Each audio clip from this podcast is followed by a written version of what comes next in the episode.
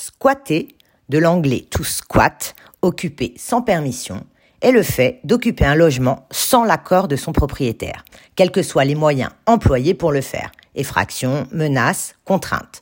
Il est illégal et puni par la loi.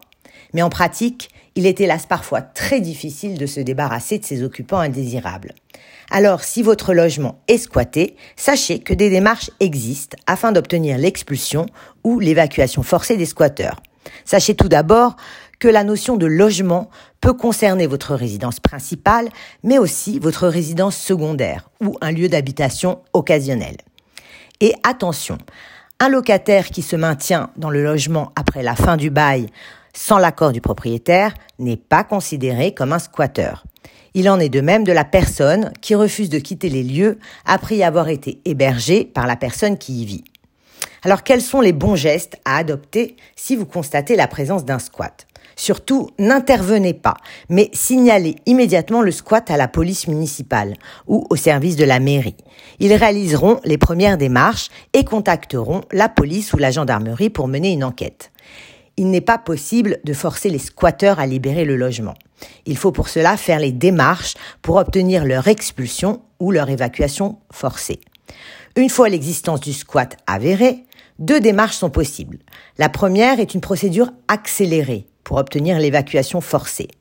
Dans le cas où les squatteurs ont pénétré dans votre domicile, vous devez déposer plainte au commissariat pour violation de domicile afin de pouvoir demander l'évacuation des squatteurs. Vous pouvez déposer cette plainte si vous êtes propriétaire, locataire ou titulaire d'un droit d'occupation du domicile. Vous devrez alors prouver que le logement squatté est bien votre domicile, à l'aide de documents justificatifs comme des factures ou une attestation fournie par un voisin. Un officier de police judiciaire se rendra sur les lieux et établira un constat de squat et recueillera l'identité des occupants.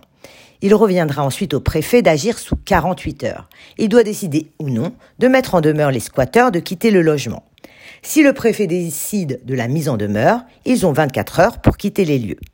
S'ils n'ont pas quitté votre domicile dans le délai imparti, le préfet devra les faire évacuer par la force publique.